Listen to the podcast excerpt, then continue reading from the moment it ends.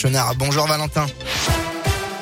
Bonjour Bastien, bonjour à tous. À la une de l'actualité, on n'en sait plus sur l'interpellation vendredi d'un membre du collectif des Dalton pendant un rodéo. D'après le parquet, l'individu est âgé de 19 ans et a été arrêté vers 18h30 dans le 8e arrondissement de Lyon alors qu'il venait d'effectuer ce rodéo urbain en centre-ville.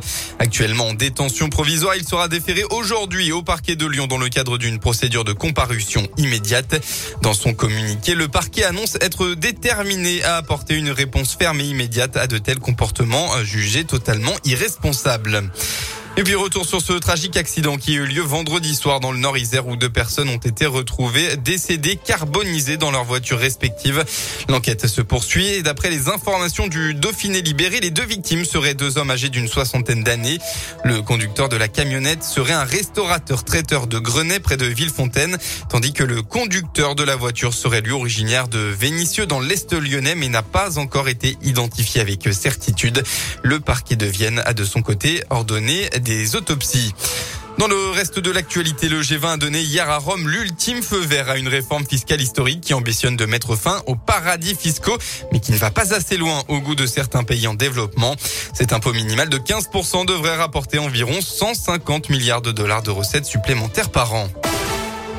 On passe au sport en football. Cette fois, l'OL a tenu, battu dans les dernières minutes à Nice, 3 buts à 2. Après avoir mené 2 à 0 lors de la journée précédente, les Lyonnais voulaient se racheter et ils l'ont fait. Ils ont battu Lens, le dauphin du PSG, 2 buts à 1 hier soir à Dessine.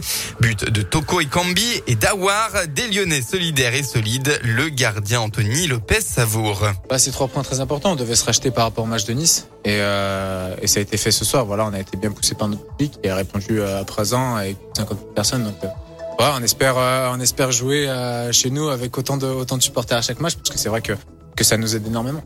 Parce qu'on a tous été solidaires, on a fermé, on a fermé le, moindre espace possible et, ils ont joué euh, plutôt, plutôt sur les centres, sur le niveau aérien. Donc après, c'était l'essentiel est là, c'est la victoire. On a su faire bloc tous ensemble, donc c'est ça qu'il faut qu'il faut ressortir surtout euh, sur ce match. Avec cette victoire, l'OL remonte à la cinquième place à deux points des Lensois deuxième. Les Lyonnais qui retrouveront des signes dès jeudi prochain en Europa League. Ce sera face au Sparta Prague.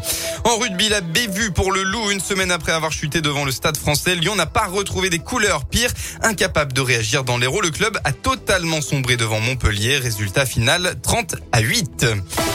La météo dans le département ce dimanche d'Halloween, est bien, bonne nouvelle pour la tournée des bonbons. Les éclaircies seront présentes dans l'après-midi avec tout de même des rafales de vent attendues hein, jusqu'à 60 km heure. Retour ensuite des nuages et de la pluie en fin d'après-midi. Côté Mercure, eh bien, il va faire bon. Vous aurez entre 17 et 19 degrés au maximum de la journée.